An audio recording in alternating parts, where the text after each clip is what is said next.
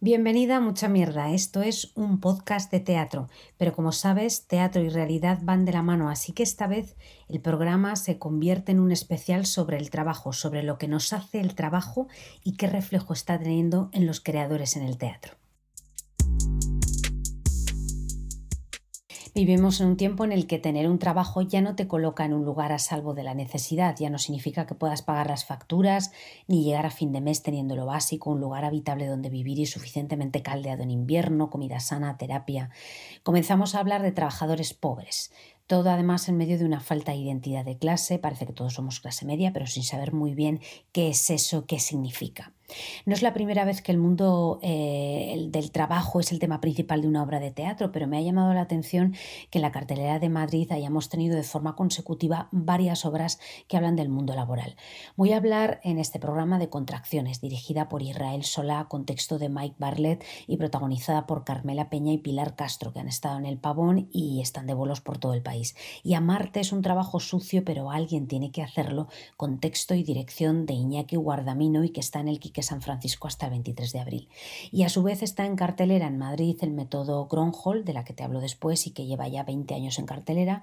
Y el 15 y 16 tienes en réplica el espectáculo de performance El esfuerzo constante de ganarse la vida de Vicente Arlandís y al que te animo muchísimo a ir, porque es otra óptica y otro tipo de sala, así que esta es una buena combinación. Lo que te decía, es un momento en el que rescatamos el problema del mundo laboral que nos hace el trabajo y ya estábamos tardando. Voy a ir entrando en materia con esta frase. Lo importante es tener trabajo. Esta frase que había oído cientos de veces y a lo mejor hasta quizá la pronuncié yo misma en el pasado, a mí se me clavó como un puñal eh, en un mes de junio hace cinco o seis años en una playa con poquita gente. Eh, vi como alguien le decía esta frase a un señor que se encargaba de cobrar el tiempo de alquiler de las hamacas, una persona que hablaba poco español, con una piel completamente quemada por el sol eh, y no sé, esta frase suena mm, de repente como llena de crueldad. Y por ahí empieza Israel Sola, el director de Contracciones, con el vacío significado de la frase lo importante es tener trabajo. Él dice que se convierte el trabajo en una jaula porque siempre nos amenazan con nuevas crisis. Nunca es el momento de salir de la jaula. Y es así. La crisis económica, la financiera, lo importante es que no dejes tu trabajo porque no sabes cómo están las cosas de mal ahí afuera. Si pides aumento es que tus cifras no son tan buenas o no haces equipo, tienes que tener paciencia, se te mide por todo. Si te haces eh, buenas relaciones con, los compañeros, si no eres ordenada, si te enfermas, en fin. Pero el caso es que todavía no he entrado a contar exactamente qué es y de qué va contracciones. Bueno, como te decía, el texto es de Mike Barlett, que es escritor, dramaturgo y guionista de cine y series de televisión bastante conocido. Para ponerte un ejemplo, ha escrito series como Doctora Foster, ha participado en un episodio de Doctor Who, también una serie emitida en la BBC sobre Carlos de Inglaterra y que fue bastante aclamada en Reino Unido. Bueno, para que tengas registrado un poco el tipo de escritor ante el que vamos a estar aquí. La obra está pensada para ser rápida, muy cinematográfica y enfocada, digamos, al entretenimiento, pero con ciertas dosis de reflexión. El texto ha sido adaptado en una versión del actor Jorge Kent y la dirección es de Israel Solá. Como te he dicho antes, con lo que Contracciones, la verdad es que cuenta con un gran aval con este director joven, talentoso, creador de la calórica, la calórica con la que ha dirigido la mayoría de sus proyectos, entre ellos Fairfly, Max al espectáculo Revelación en 2017. Quiero decir, Candela Peña, cuando rescató este texto que le había pasado hacía tiempo Pilar Castro, que a su vez le había pasado Jorge Kent, las dos se procuraron tener un buen arrope de equipo a este proyecto. ¿Pero de qué va Contracciones? Bien, ahora sí, la obra trata de la invasión de las grandes compañías en la intimidad de sus empleados. Yo diría que directamente trata de la toma de control sobre la vida, en la obra me refiero, porque Emma, la protagonista, se queda sin capacidad para tomar cualquier pequeña decisión porque todo acto libre se convierte en una amenaza de perder el trabajo. La historia es esta. Emma trabaja en el departamento de ventas de una compañía. Podría ser, yo creo, cualquier compañía, con sus KPIs, con su departamento de marketing, cualquiera su jefa, que siempre habla en nombre de la compañía, pero eh, de ella nunca llegamos a saber su nombre, es curioso, ni exactamente su cargo, ni nada sobre su contexto personal y de hecho nada de a lo que se dedica en realidad. Pues ella, la jefa, le interroga sobre su relación personal con los compañeros y le recuerda que por contrato no puede mantener relaciones sexuales o románticas con ningún compañero.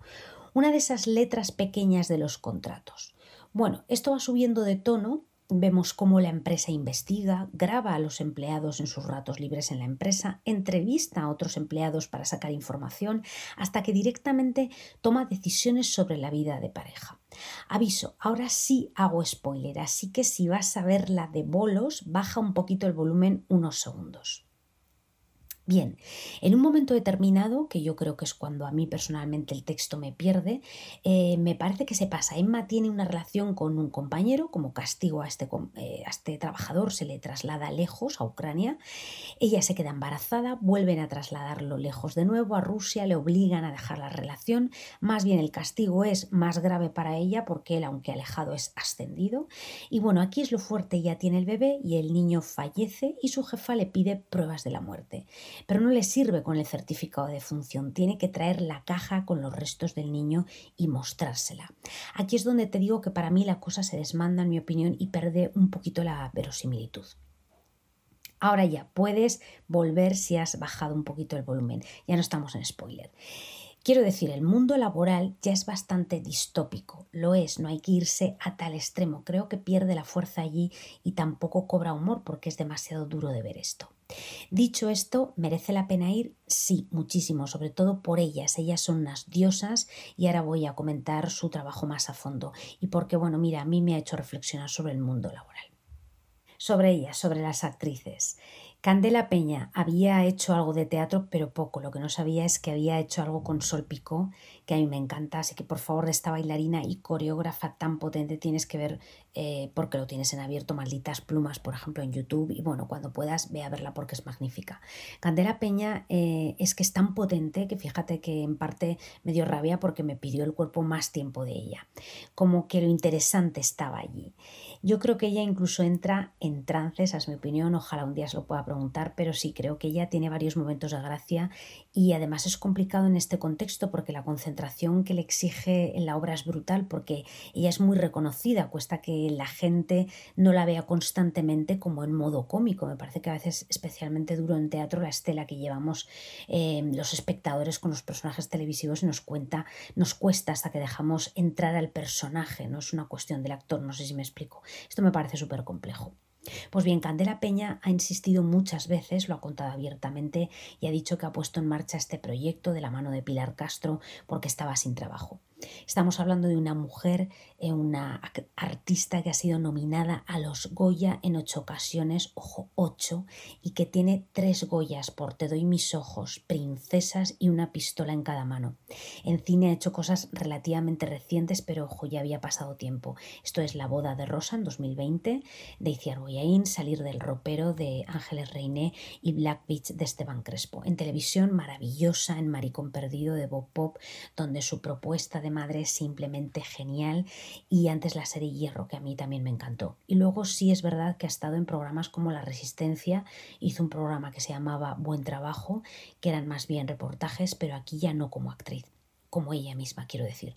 Para mí, yo le perdí la pista en la boda de Rosa y Maricón Perdido. La reivindicación de Candela Peña no es ninguna tontería, como poco es indicativo de que si una actriz eh, con talento premiada en numerosas ocasiones no tiene trabajo, ya está pasando algo y que no estará pasando con el resto. Candela Peña se ha quejado en varias ocasiones de que su falta de trabajo se debe al machismo. A ver, es que eh, le han dicho prométeme que te portarás bien. Creo que esto lo dice todo. Por otro lado, Pilar Castro, a su vez nominada a los Goya por Gordos, ha hecho bastante cine. Recientemente la habrás visto en Cerdita, de Carlota Pereda, en Eres tú, de Alauda Ruiz de Azúa, por mencionar dos recientes. Y ha hecho y está haciendo muchas series. También ha dicho alguna vez que se ha comido grandes mierdas para seguir trabajando.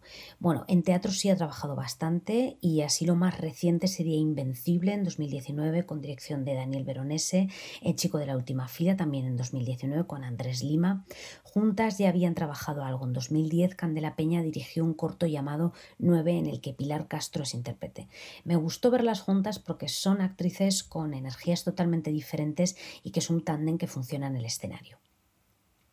Y más allá de las actrices, la obra está dividida en momentos de la relación de jefa y empleada. Son como sketches. Las transiciones son muy rápidas, es muy cinematográfico todo.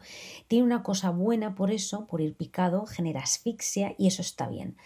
A mí, en cambio, lo que sí me pareció es que deja poco espacio para transitar, nunca mejor dicho, en las emociones de Pilar Castro, que es la que está constantemente en el escenario. Me gusta mucho, eso sí, la entrada en las transiciones del operario que lleva un gorro de apicultor y traje de operario, con lo que, bueno, la metáfora está bien sacada porque no deja de ser él mismo una abeja, un obrero más, que entra al despacho de la reina. Muy bien la iluminación, también le da rapidez y fomenta esa sensación de ahogo.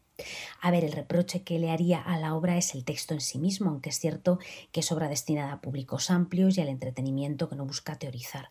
A mí me faltó sobre todo una cosa y es que al menos yo empaticé constantemente y solamente con el personaje de Candela Peña, porque veo el conflicto, ella no quiere aceptar las duras e inhumanas condiciones que le pide su jefa, pero está el chantaje, no vas a encontrar nada fuera, te vamos a cerrar puertas porque no te daremos carta de recomendación, hay crisis, fuera hace mucho frío, dónde vas a ir, un acoso de manual.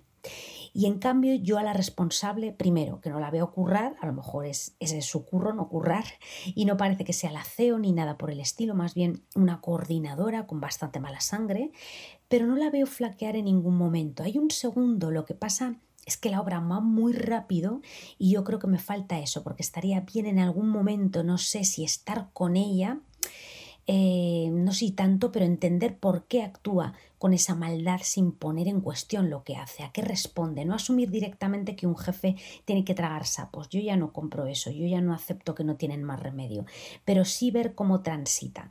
Pero creo que es un problema del texto, creo que el problema del autor es que a lo mejor le ha faltado eh, la pregunta, le ha faltado al mismo incluso quizá vida corporativa, no sé.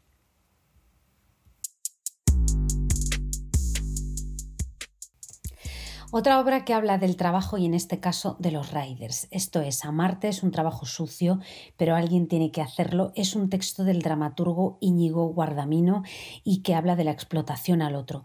Esta óptica me parece muy interesante precisamente porque combina el impacto del capitalismo en el mundo laboral. Esto es, seres constantemente ocupados y explotados eh, que para descargar su tiempo explotan a otras personas para conseguir cosas con cierta urgencia hasta que nos damos cuenta de que en realidad son cosas que en algunos casos podríamos hacer nosotros mismos y que quizá no sean tan urgentes o que al menos no demanden un esfuerzo titánico y esclavista de otra persona pedaleando bajo la lluvia, el frío, en medio del tráfico de una ciudad.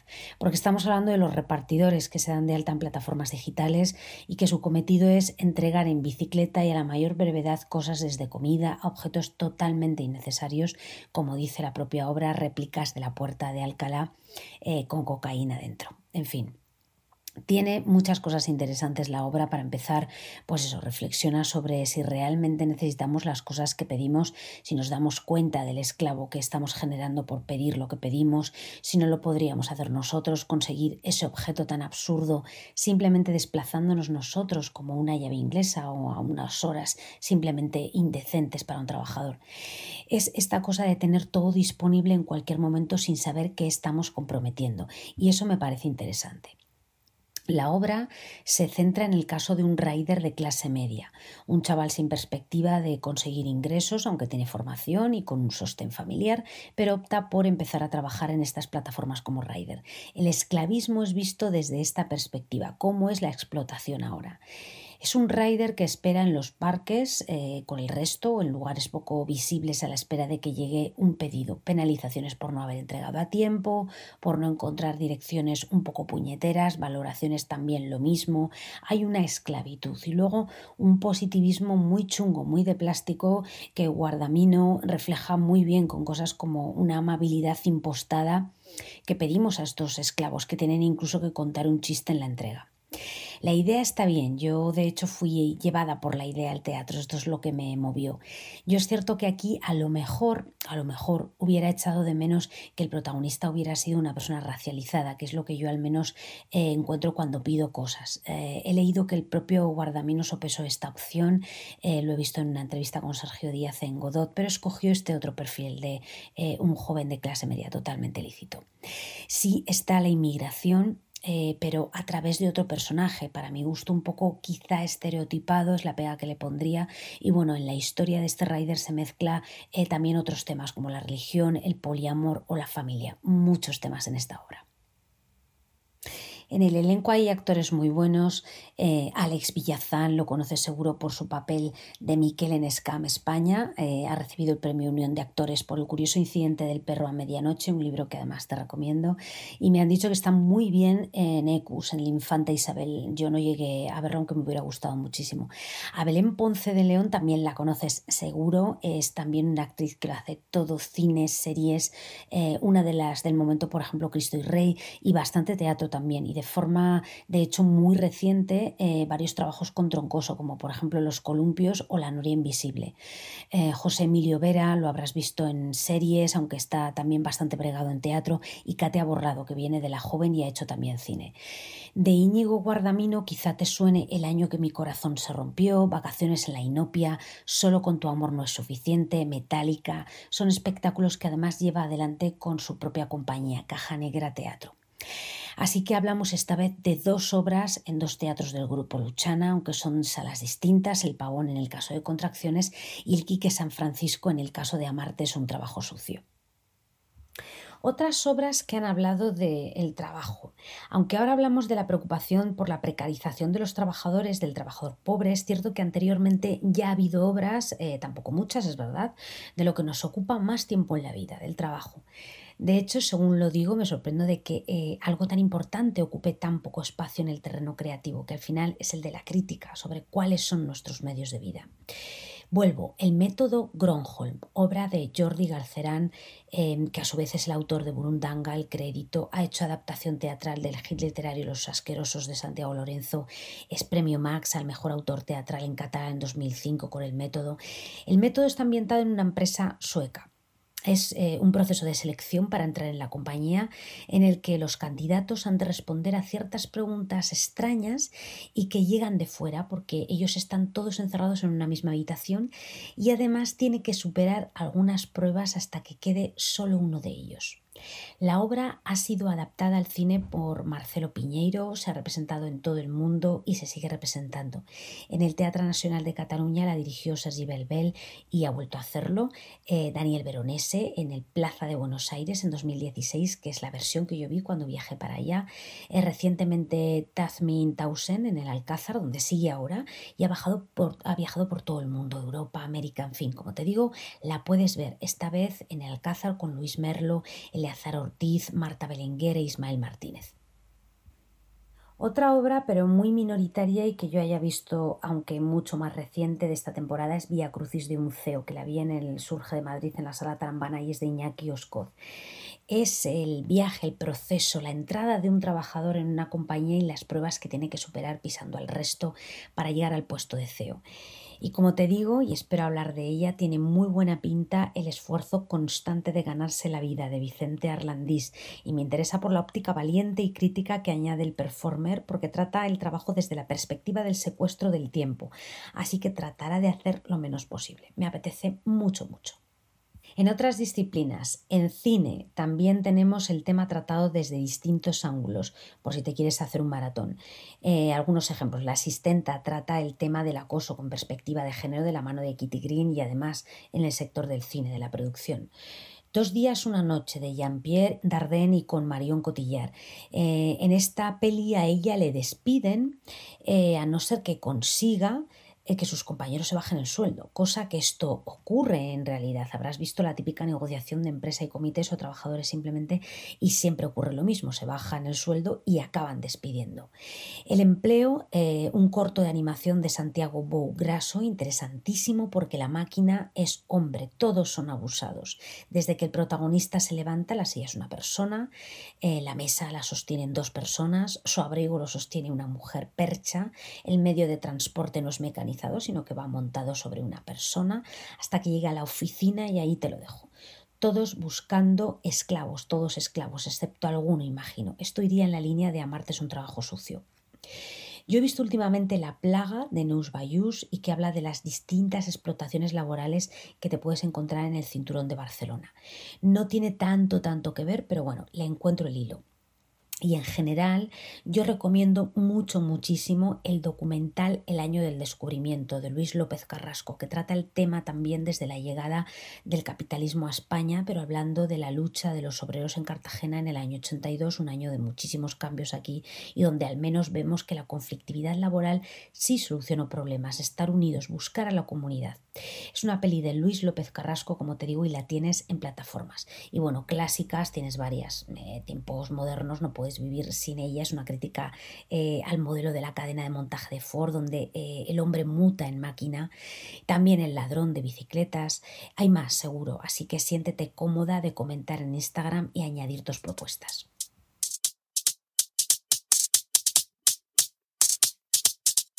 Mucha mierda no es solo tu podcast Canalla de Teatro, también es tu Instagram Canalla de Teatro. Si quieres enterarte de las últimas novedades, ya sabes. Mucha mierda. Oye, mm, no irás a ponerme en doble velocidad, ¿verdad?